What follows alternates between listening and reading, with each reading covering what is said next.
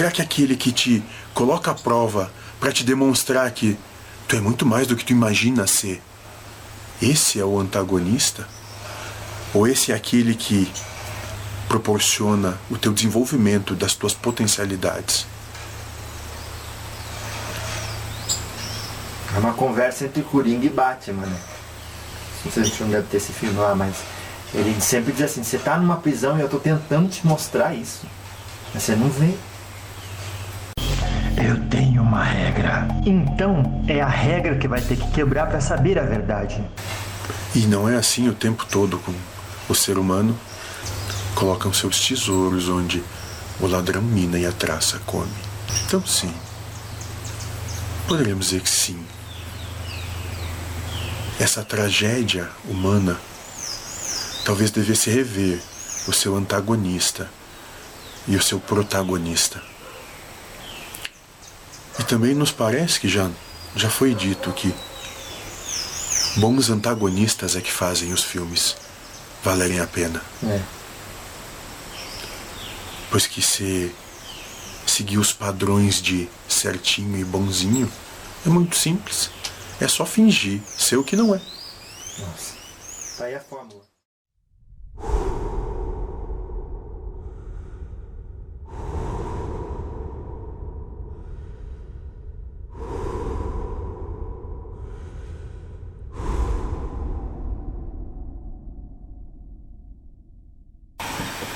Salve, moço. Graças a Deus.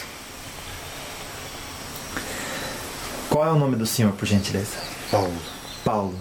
O senhor é o espírito que viveu aquela personalidade que temos na história e na Bíblia do apóstolo de Cristo. Sim. Pronto. É, qual foi, dentre todos que o senhor teve acesso, para o seu espírito, o maior ensinamento do Cristo? Amai a Deus sobre todas as coisas e o próximo como a si mesmo. Essa é toda a lei. Isso encerra tudo. A partir do momento que se manifeste isso na sua presença encarnatória, todo o resto desaparece.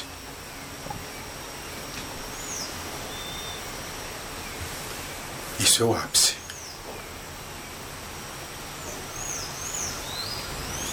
A gente ouviu isso, acredito que mais de muitas vezes. Parece que só ouvir não basta. O que falta? Vivenciar até que sinta até os ossos essa percepção. Para que tenha em cada ato, em cada pensamento, essa proposta circunscrita, emanada de sua essência. Claro. Enquanto não for assim, se continua estando por aqui. Claro, é a prática que torna hábito e é o hábito que se torna caráter. Ótimo. Ótimo. Aristóteles. Sim, claro que sim. E esse hábito pode se tornar um karma. Qual a diferença de um hábito? O que, o que faz um hábito ir para a via do bom caráter e ir pra, ou ir para a via do Intenção. karma? A intenção A intenção. na ação ali. Quando não existe intenção, seja o que for, está seguindo o rumo da vida. Agora, quando há uma intenção, um desejo de ganhar, um desejo de estabelecer um- uma posse, uma paixão, uma razão, um prazer, aí se constrói um karma. É uma linha muito sutil. Inclusive em nosso trabalho aqui. Quando desejamos que alguém alcance qualquer coisa, qualquer entendimento, qualquer conhecimento, o que nos move realmente? É. Eis a prática tem que começar a levar, se levar em conta o que nos realmente move, além daquelas percepções que transpasseiam os olhos. Claro. Vamos estudar um pouco com a analogia de um automóvel. O que seria nossa consciência? A gente pode comparar com o condutor, não é? Que está ali dentro do automóvel. Então, é, o karma é gerado pela mão dele que vira o volante dentro do carro. É uma analogia possível, mas mais do que isso, o karma é gerado com o propósito de virar o a mão. O propósito que move a mão virando o volante por trás da própria mão. E a partir disso se traz aquela concepção de que, de boa intenção, o inferno está cheio. Ah, entendi. Eu me desviei do, ca do caminho da rota só um pouquinho. É, porque naquele momento foi conveniente. Uhum. Compreende que é uma linha tênue, Sim. mas que faz uma diferença muito grande. E se a explicação for boa? Por exemplo, ah, mas é minha família. Tão mais fácil. Aquele que não odiar a sua família não pode me seguir. E nisso não se está dizendo que se deve ter repulsa, repulsa. Mas o que está se dizendo é que aquele que busca um caminho da espiritualização tem que compreender que isso tudo é uma grande ilusão Uhum. e que família nada mais é que uma grande prova de posse. Uma prova de posse. Você pode explicar um pouco mais o que o senhor quer dizer com isso? Quando se diz meu filho, meu pai, meu irmão, meu amigo, tudo isso por trás, o aspecto espiritual está a posse. No meu, seja lá o que for, desde o, da minha vontade, da minha intenção. Aquele que não deseja determinar o futuro de coisa alguma, não tem nem vontade nem intenção. E nada tem meu. É o que é e deixa conduzir como conduzir. Não busca nada. Pedi para o senhor comentar Mateus 19, 29. Também todos aqueles que tiverem deixado casas, irmãos, irmãs, pai, mãe, filhos ou terras, por causa do meu nome, receberão cem vezes mais e herdarão a vida eterna. Poderia se dizer infinitamente mais também. Porque aqueles que buscam o seu caminho espiritual, qualquer coisa que encontrarem nesse caminho não seria infinitamente superior ou mais aprazível do que aquilo que estão vivenciando nesse momento? Não nos parece que aquele que busca o caminho espiritual está contente com o rumo que está tomando. Parece que ele já despertou algo dentro de si que o empurra, quase que como que, poderíamos dizer, o chutando para seguir. Porque onde está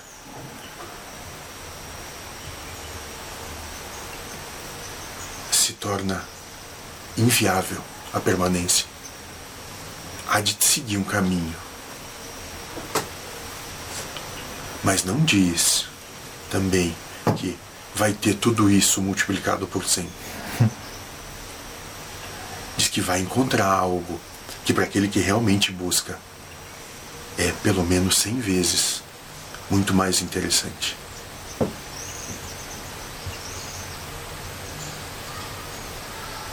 Comenta Mateus 6,33. Buscai primeiro o reino de Deus e a sua justiça, e tudo mais vos será acrescentado. E poderíamos dizer que aquele que busca o reino de Deus, a sua elevação espiritual, a sua lucidez, quando começa a encontrar, começa a descobrir isso dentro de si mesmo, todo o resto tem algum tipo de sentido. Aquele que passa a construir dentro de si os valores do espírito, ainda vê algum valor no que é material? Não, senhor.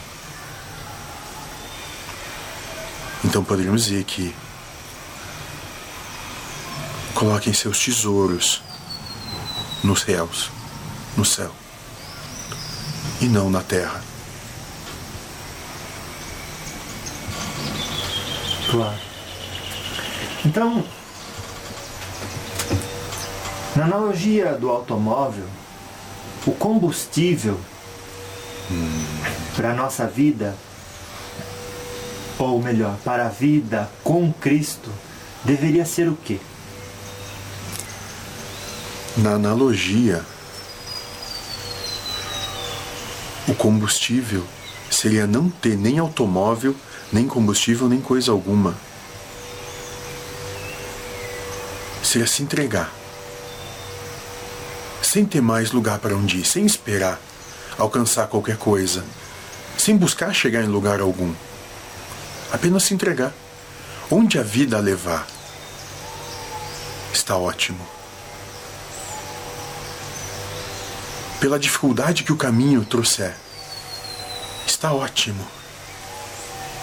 E não importa o sacrifício que demanda a caminhada. Continua ótimo.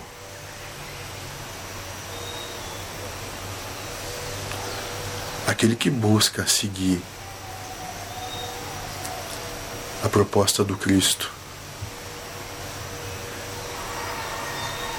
possivelmente poderia compreender o nada. O nada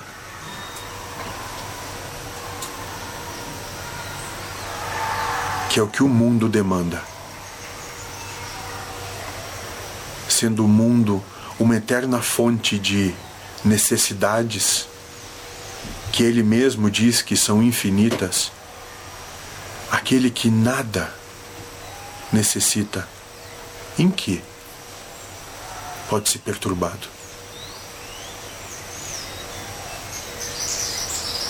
Não há mais perturbação no nada. Hum. O senhor faz a gente lembrar muito o provérbio, Provérbios 17, 16, que diz assim, de que adianta, de que adianta riquezas nas mãos do insensato, já que ele não deseja adquirir sabedoria. Ainda há um desejo por trás disso, o de adquirir sabedoria. E o que há por trás desse desejo de adquirir sabedoria? A constatação de que não tem essa conexão. Ou de que sabe mais do que o outro. Oh, piorou. Claro. Então nem de sabedoria.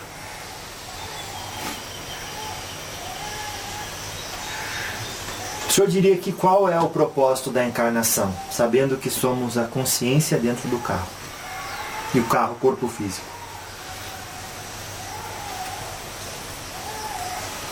De uma maneira mais simples e bastante próxima a esse plano.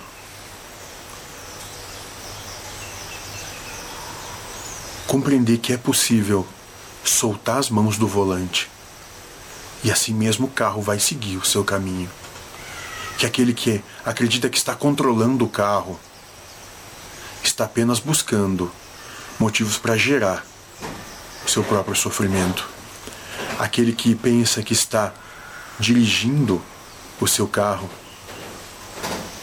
apenas está criando lei para gerar pecado. Soltem as mãos do carro. Aliás, pulem fora do carro. Claro. Quando se diz pulem fora do carro, não é se matem, né? É, tenham a consciência de que tudo é uma coisa só. Ou talvez estejamos dizendo exatamente isso. Existe encarnação realmente? Suicidem a personalidade, que não existe. Sacrifiquem Aham. o personagem. Suicida. Tá, claro. Sacrifiquem o personagem. O que corresponde uma vida como personagem subjugado?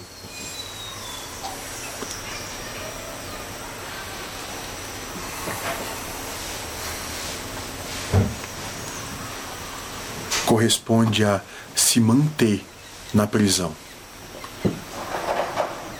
Corresponde ainda a continuar acreditando que o conforto é o caminho. Pois que é uma prisão não de celas, não de grades, não de muros, mas uma prisão de prazeres e de confortos. Ilusória.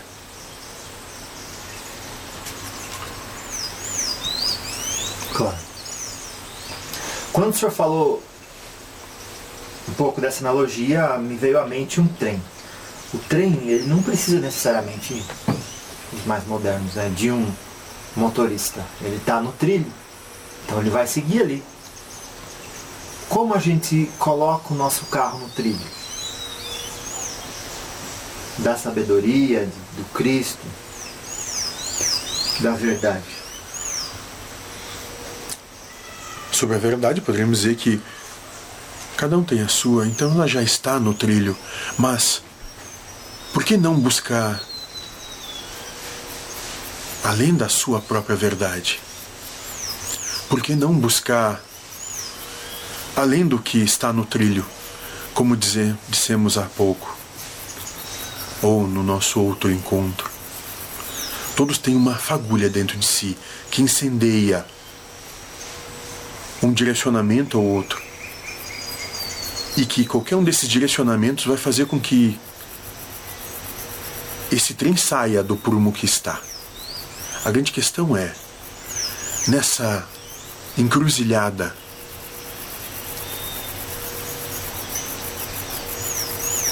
o incitar o fogo que realmente se busca pelo que o Cristo nos coloca. E se incitar desse fogo, tomar esse caminho.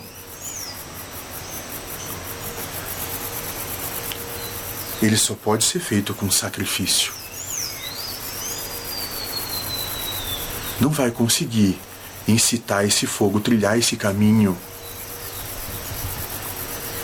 no conforto da convenção da sua sociedade. Mas para incitar esse caminho, vai ter que abdicar desse conforto, vai ter que abdicar das leis, vai ter que abdicar da família, vai ter que abdicar de tudo que o mundo proporciona e diz que é bom.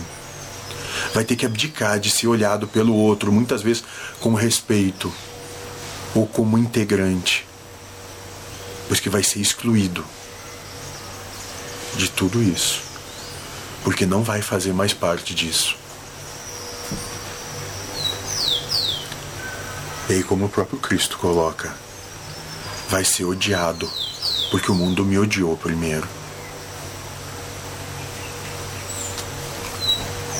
Então, aquele que quer entrar nesse trilho tem que compreender que vai ser escrachado pelo mundo.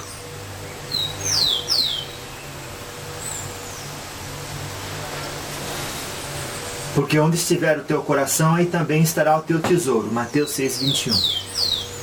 Como então, ou seja, não, não seria legítimo o ser humano colocar o tesouro dele onde o corpo pode viver os prazeres, sabendo que o corpo tem data de expiração e o espírito é imortal, então ele pode cuidar da evolução dele outro dia, num outro planeta. Legítimo é, tanto é que assim o fazem. Mas vai chegar um ponto em que isso vai perder a graça. Né? E aí talvez se caia do cavalo. É como aquelas carteiras pequenas da primeira série que não nos cabem mais, não comportam mais quem somos. Na verdade, a analogia seria mais o berçário Eita. ou a fralda que seguram os seus excrementos. Essa não cabe mais.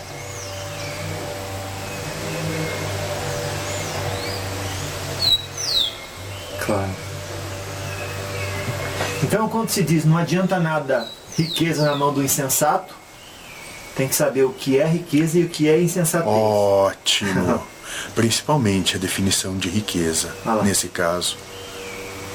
Pois que a riqueza sobre os aspectos da humanidade, ela está muito voltada ao ter e ao poder sobre o outro.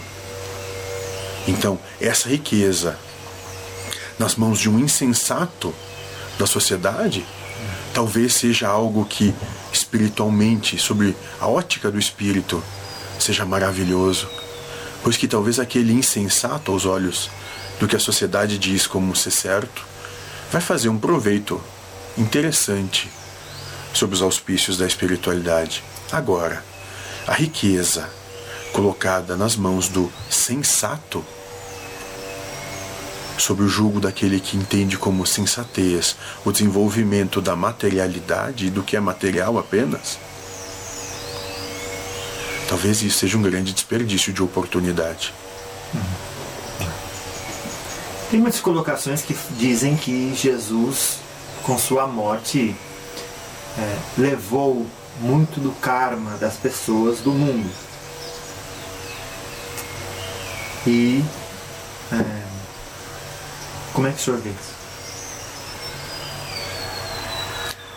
se colocamos que, não com a sua morte, mas com o seu exemplo de existência, ele demonstrou um caminho possível e um caminho que é suave para o espírito, sim, poderíamos dizer que concordamos com isso.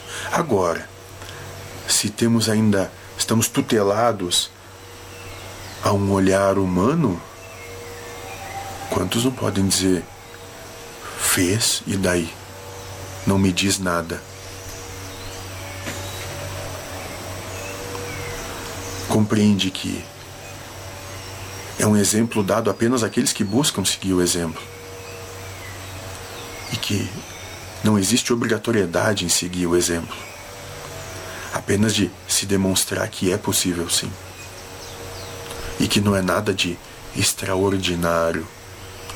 Pois que se está sujeito às mesmas leis que qualquer um, qualquer um tem a mesma potência de opção.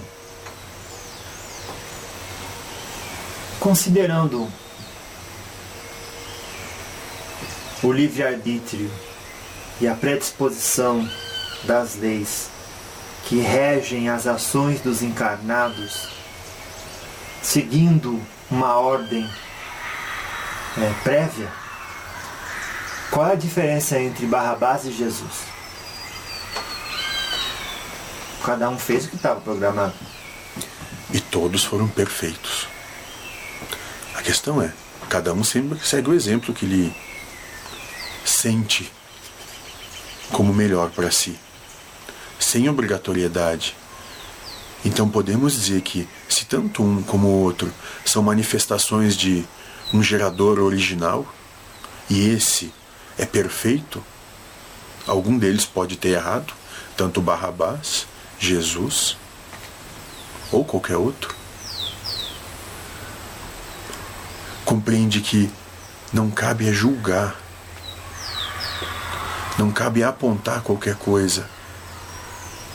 Se estamos todos vivendo uma unidade, como podemos apontar essa unidade como falha? Ela é perfeita, porque nós somos a unidade.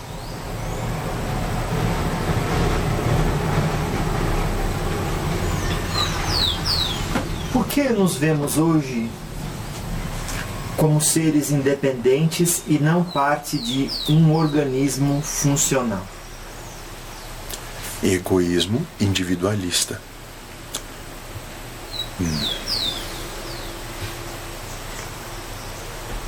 Pergunta 75A do Livro dos Espíritos. Pois que a razão é mal educada, soberba e egoísta. E aí ela faz, ela cria mecanismos para desenvolver o que nele já existe, que é um grande individualismo, uma vontade de ser maior que o outro.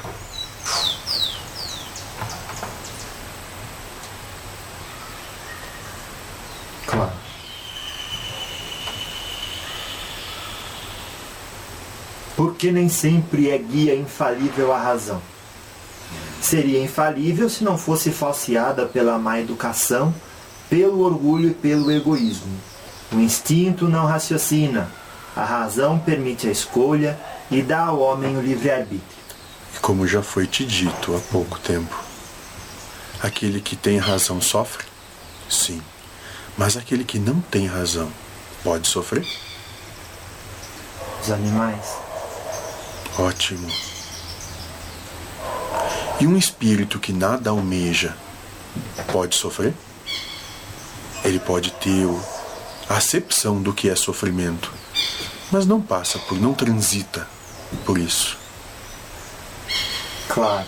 Como aquele livro As Vidas dos Mestres do Oriente, uma coisa assim, que um mestre estava andando, veio um tigre, deu uma patada, arrancou o braço dele.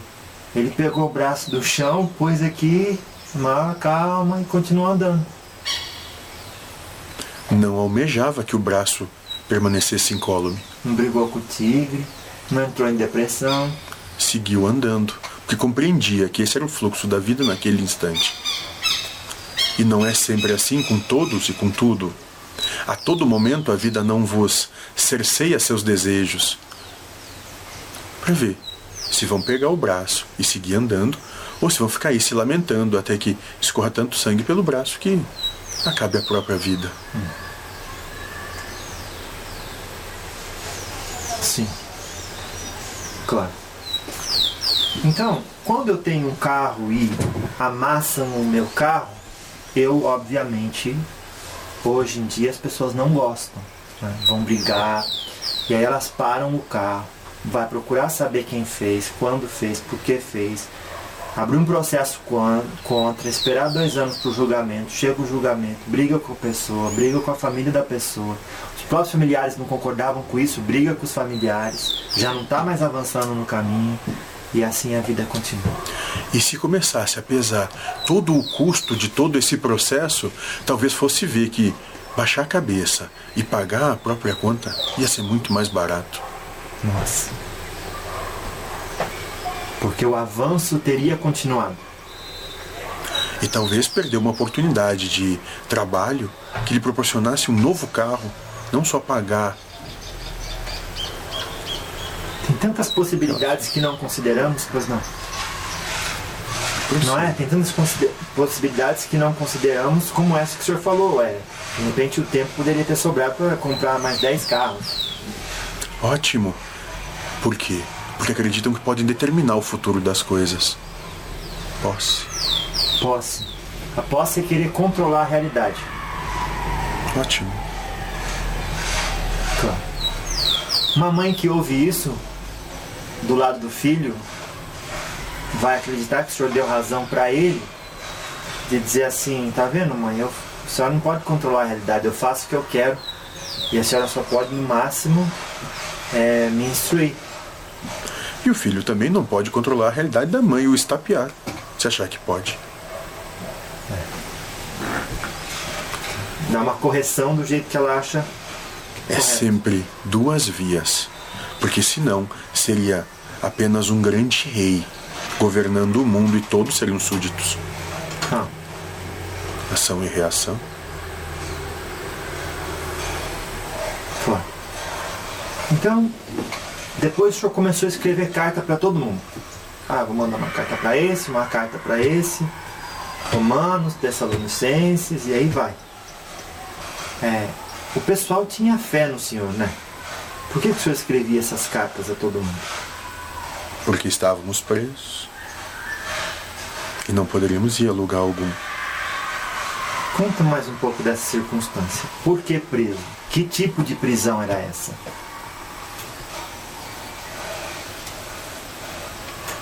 Era uma prisão romana.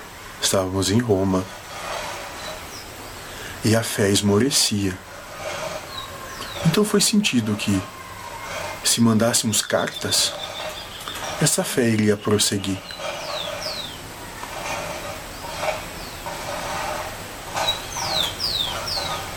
E até certo ponto assim o foi. Teve um papel muito importante essa sua tarefa, né? Não importante. Apenas fez parte de algo que sim é importante, que é o todo. Porque a grande questão há de se colocar é que o que é mais importante? Alguém que escreveu cartas para um bando que estava se desorientando na sua própria falta de amor? Ou é mais importante aquele como mãe que tu coloca, que corrige um filho, para que tome uma senda digna? É.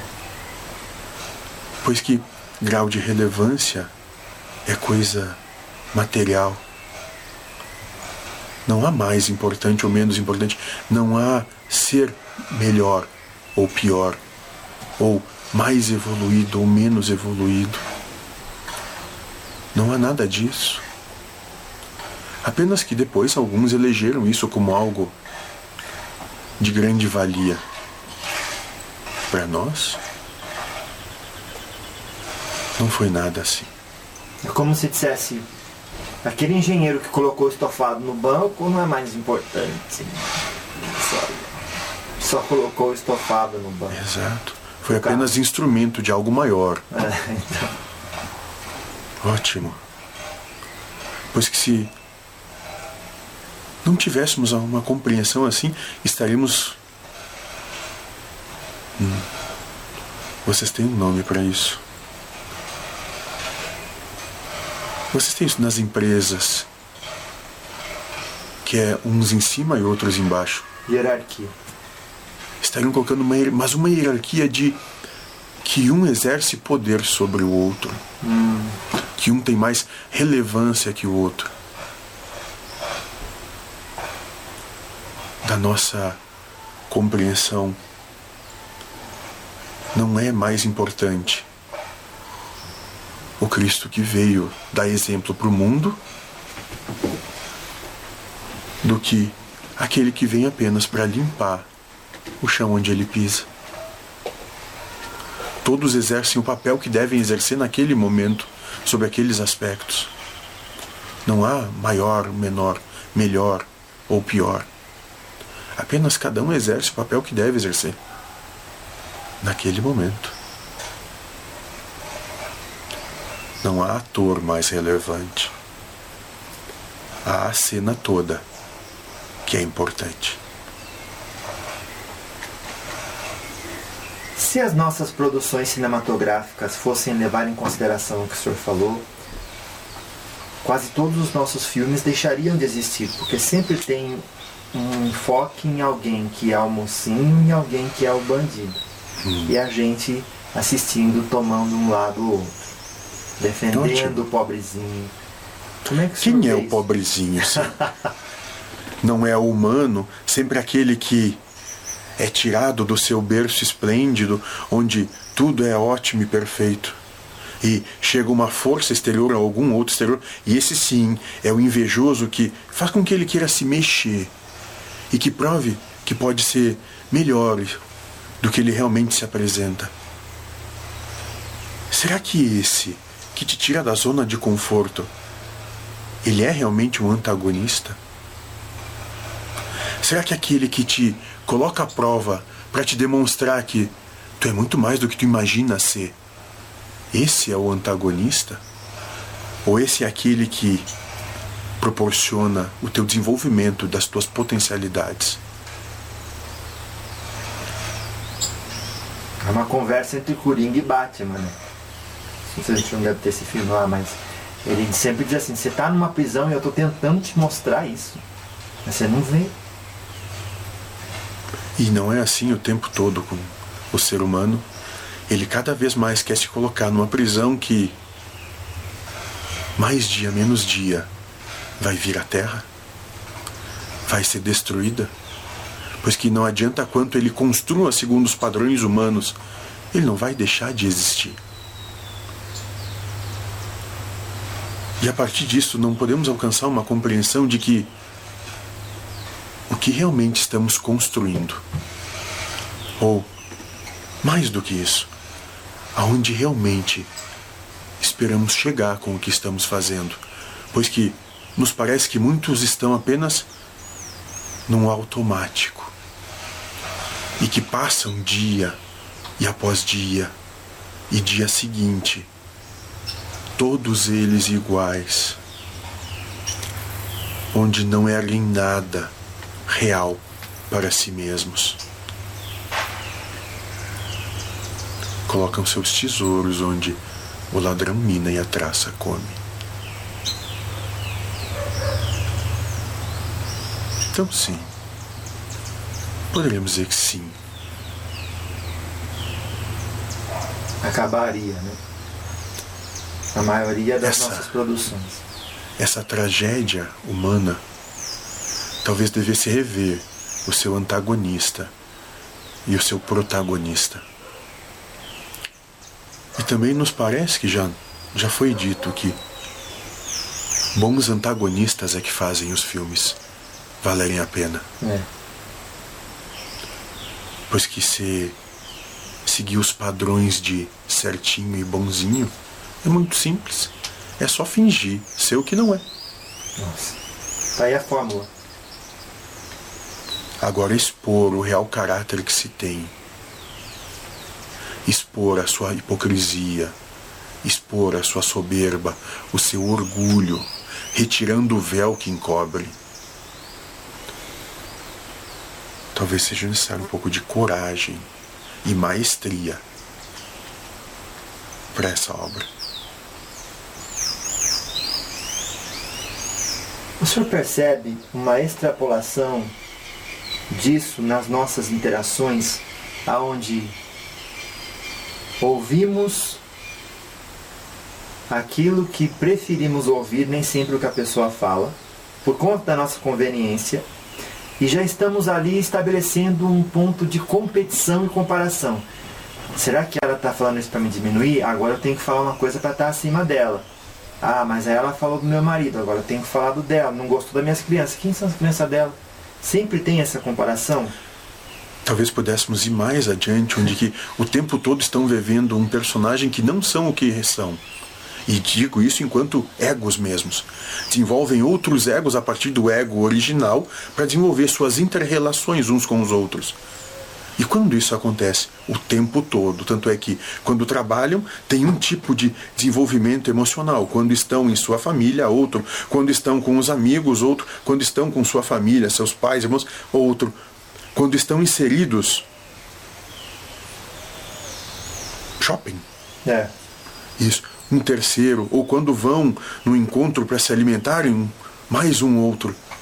No final, quem realmente são? Não sabem nem mais quem realmente são. Porque são tantas coisas que o externo diz que tem que ser, que se perdem até dentro de vocês mesmos. A origem do sofrimento. Ótimo, Do Buda. ótimo. Segunda nobre verdade. Tá sempre, tô sempre fugindo de alguma coisa que eu não quero ser e correndo atrás daquilo que eu quero ser no meio de uma competição louca. Que é impossível se chegar. Ótimo. Tudo in- interconectando-se. Ótimo. Ou seja, aqueles que buscam isso têm cada vez mais oportunidade de se engendrar nesse processo infinitamente.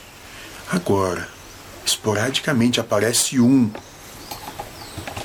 que percebe esse processo todo e se diz: por que, que eu vou me meter nessa confusão toda? Deixa esses malucos ali sozinhos. Eu vou viver a minha loucura. A quem? De toda essa complexidade desnecessária para mim mesmo. Sim, é o exemplo da pessoa que coloca um copo e pergunta, né, no meio de um monte de gente com sede, qual copo? Como é que tá o copo? Metade cheio ou metade vazio? E as pessoas que receberam um copo cada um não bebiam a água, estavam com sede, ficaram tentando descobrir ali como resolver isso. Teve uma pessoa que falou, ah, vou beber, não importa se está cheio. Ótimo. E para isso temos várias expressões, mas uma que mais agrada nesse grupo que estamos trabalhando atualmente é aquele foda-se. Sim. Se tá vazio ou cheio, eu tô com sede. Hum. Então, tá na minha mão. Tem água ali e eu tenho sede, eu vou beber, não importa o que querem ou deixem de querer. É, que Cada um é certo, errado. faça o que quiser com o seu copo. Eu, com o meu, eu bebo. é, é se abster desse ambiente, entre aspas, trevoso de ansiedade gratuita. Que não leva a lugar algum, pois que quando tu chega no ponto que tu imaginava ser o ponto final, ele é só mais um ponto num caminho sem fim. Claro. Ótimo. Numa sessão de coaching, de coach, um, um dono de uma empresa veio falar comigo e o tempo inteiro ele reclamou de várias pessoas e tudo. Reclamava no caminho do buraco, do restaurante, da comida das pessoas. E aí no final disse, talvez o problema da sua empresa seja você, ou, né? Ótimo. Tira você da jogada e deixa as coisas acontecerem. Passou um pouco tempo, a empresa dele melhorou consideravelmente.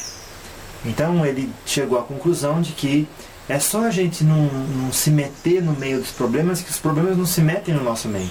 Ótimo. Ótimo, moço. Ótimo. E podemos levar isso para uma acepção maior espiritual até. Se não nos metemos no meio de escuridão, a escuridão também não nos acessa. Lá. Que está sempre gravitando em torno do que a pessoa julga certo e errado, com ela e com os outros. do que tem afinidade. Por isso que o universo dá por afinidade. Então, se tu acredita que existe errado e que existe mal, naturalmente tu está te afinizando com os mesmos que transitam por isso. Ah lá. Quando tu não, te, tu não acredita mais no certo, no errado, no bom e no mal, tu naturalmente começa a ter afinidade com esses. Cessa o erro, cessa o mal, cessa o bem, cessa qualquer condição. E aí, quando não tem mais condição, não tem mais ao que se apegar, sobra só a essência. Ó. Ou seja, que é o que eu faço, né?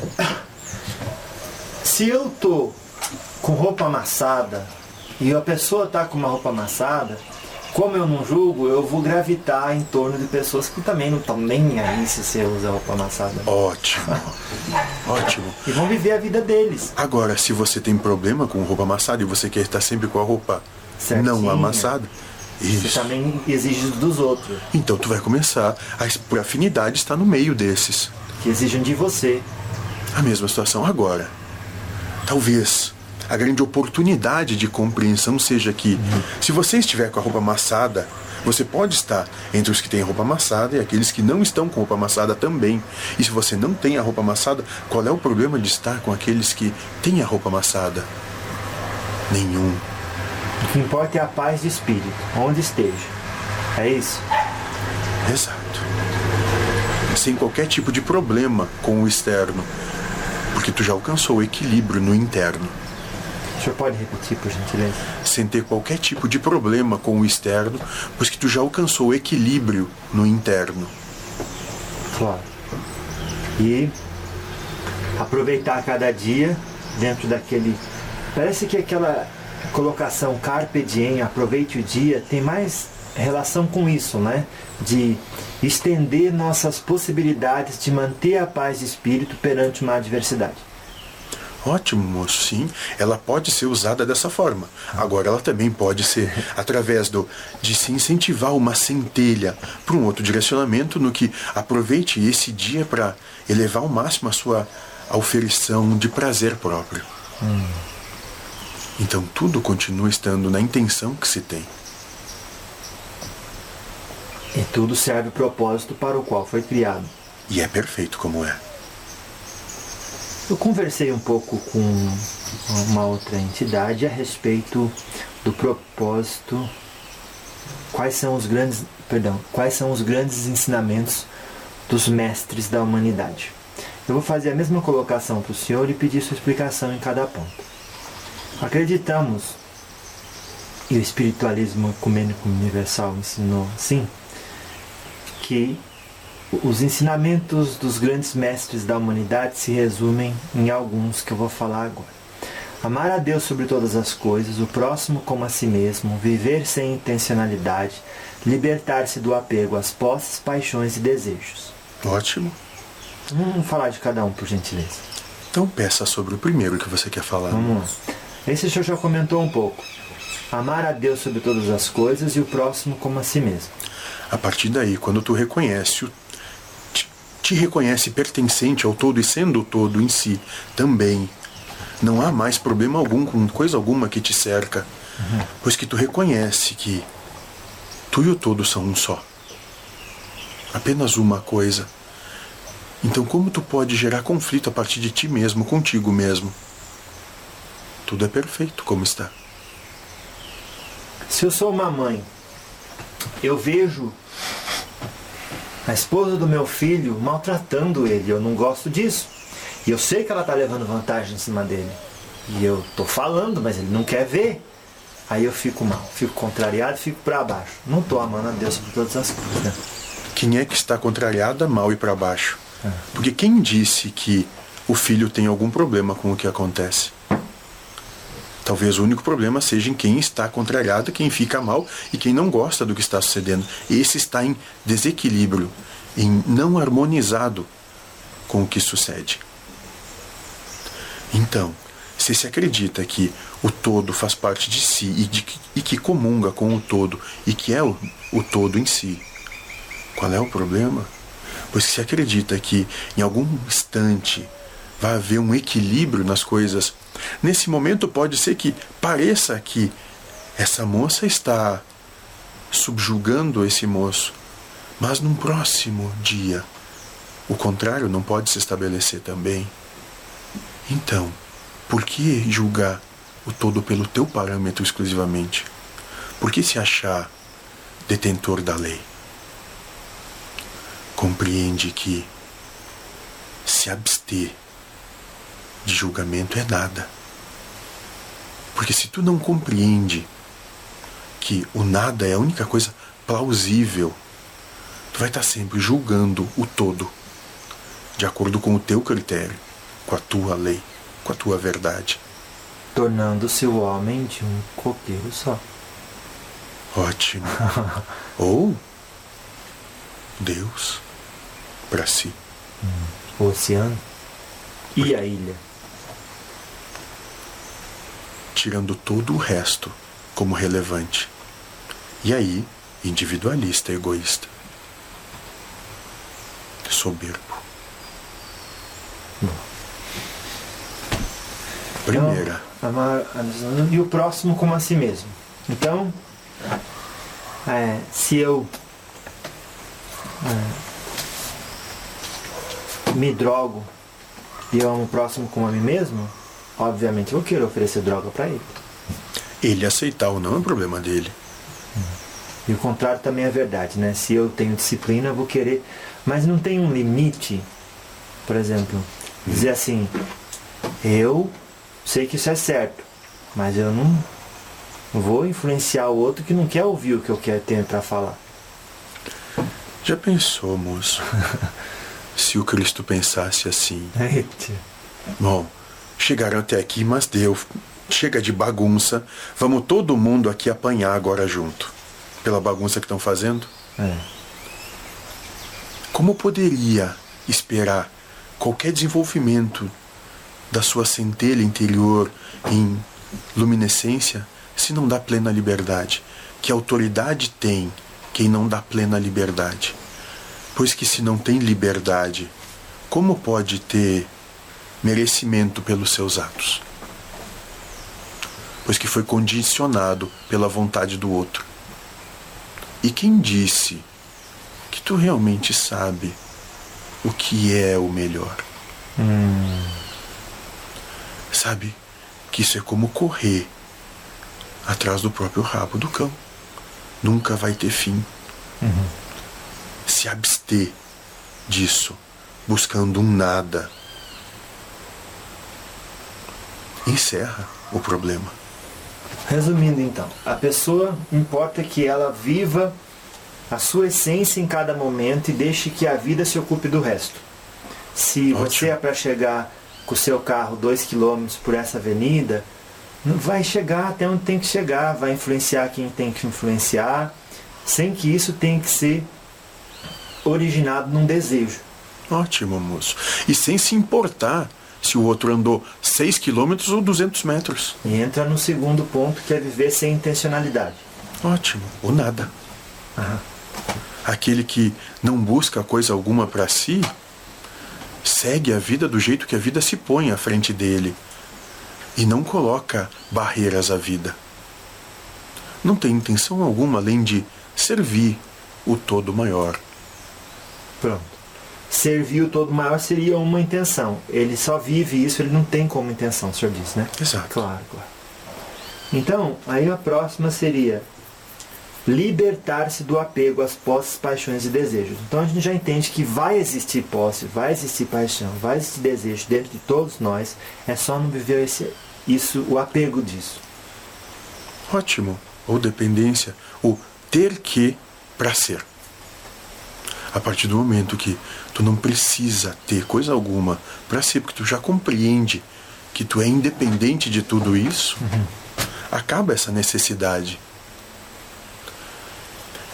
Eu tenho que não me drogar para ser feliz. Passar no concurso, Ótimo, moço. A analogia é muito boa. Qualquer coisa que tu tenha que gera uma necessidade que vai gerar um vício. Mas eu já estudei cinco, a pessoa vai dizer cinco anos. O meu, a minha entourage, as pessoas à minha volta vão achar que eu sou burro. Ah, mas se tu quiser contentar todos à tua volta, tu deve ser muito burro mesmo. Claro. Então, não busque nada externo. Nada externo vai completar esse vazio que nada mais é que a presença do todo. O senhor me trouxe à memória aquele livro chamado Um Curso em Milagres, que ele diz assim: nada tem significado até que você vai e coloca. Agora, depois que você colocou, você tem que viver com o peso daquela medida de valor. Da lei que tu colocou naquilo. Claro. Ótimo. Ó. Se tu estabelece ou determina qualquer coisa a partir de algo, essa lei vale para ti também. Porque seria. Hum, Vamos a isso. Estúpido se a lei servisse apenas para os outros, mas não englobasse quem a fundamenta. É, lá. Então, não tenha lei alguma, não estabeleça condição alguma para quem quer que seja, e tu não terá condição alguma também. Agora, se na tua essência tu buscar estabelecer condição, tu está apenas te limitando. Não vai poder limitar a vida. Teve um espírito que disse com todas as palavras, depois de haver me perguntado: Sabe qual é o maior mal da humanidade? Ele então respondeu: é, O homem acreditar-se capaz de separar o bem do mal. Só Deus pode julgar. O que o senhor tem a Ótimo. comentar a respeito disso? Que esse cara entende das coisas.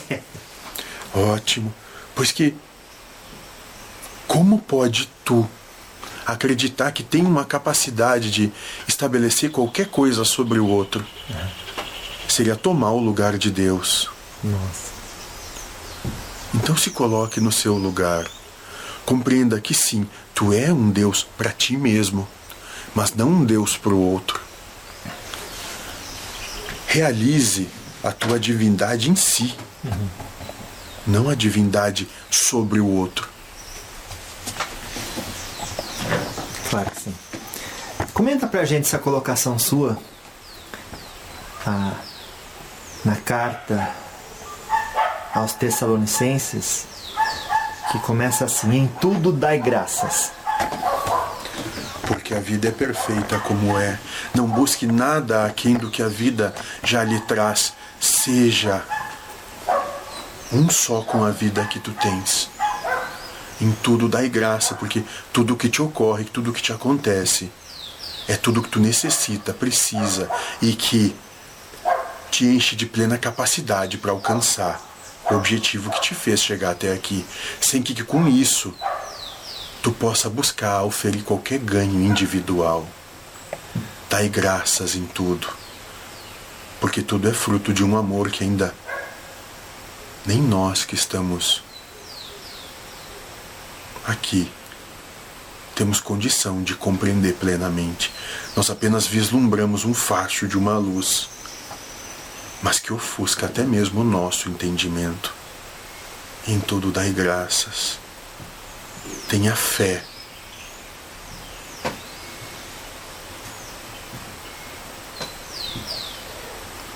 Porque apenas aqueles que não se acreditam capazes de auferir se habilitam a realmente viver.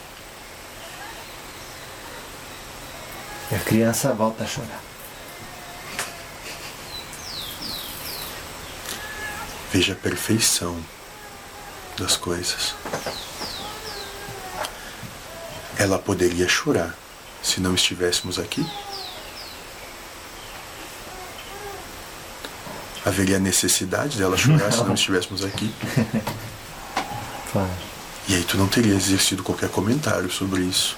É, então dai graças pelo choro. Lógico. E eu queria também é, trazer à tona o que o senhor falou antes e o que a gente comentou, né? É, somos tal qual a criança que chora. E por mais que fique quieto por um tempo, quando lembra da sua situação, volta a chorar. Mas muita gente diz assim: Eu gostaria de estar no meu planeta de origem. Quem me prendeu aqui?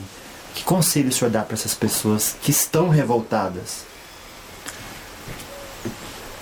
Que tragam para si um viés dessa revolta, não de ser antagonista à vida. Então traga essa energia revoltada para tudo que é essa maneira de viver. Se tu busca estar no teu planeta, faça do lugar onde tu está o teu planeta com a acepção moral que tu pensa trazer de lá. Na revolta, transformar a indignação em ação corretiva, partindo de si, mudando em si o que você quer ver no mundo. E a partir disso, que a mudança aconteça dentro de si. O mundo todo já mudou e passa a haver um reconhecimento de que esse mundo é o teu lar. Graças a Deus. Qual seria, portanto, ah, Paulo, o, a sua mensagem final para o encontro de hoje? Vamos deixar de chorar um pouco, arregaçar um pouco mais as mangas, colocar o pé na estrada e caminhar, compreendendo que tudo que nos prende nos limita alcançando o entendimento de que não há limites, de que a potencialidade de cada um é infinita, como infinita é a existência do espírito e que, mesmo que pareça que tudo isso está dando errado, nada disso é a realidade. Então não se preocupe. Ninguém saiu vivo dessa. Graças a Deus. Muito obrigado por essa oportunidade de estudo com vós, aqui no Diálogo com os Espíritos, nesse dia, desse mês e desse ano. Salve, moço. Não há o que agradecer. Tudo isso já foi previamente acertado. Antes de encarnar? Antes desse planeta existir. Oh, oh, oh. Louvado seja nosso Senhor Jesus Cristo e graças a Deus. Salve. Salve, muito obrigado. Salve, moço. Precisa de algo? A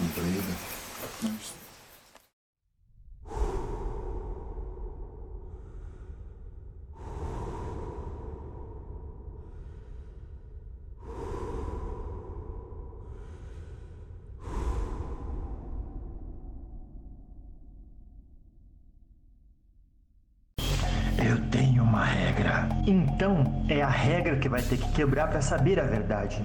Jefferson do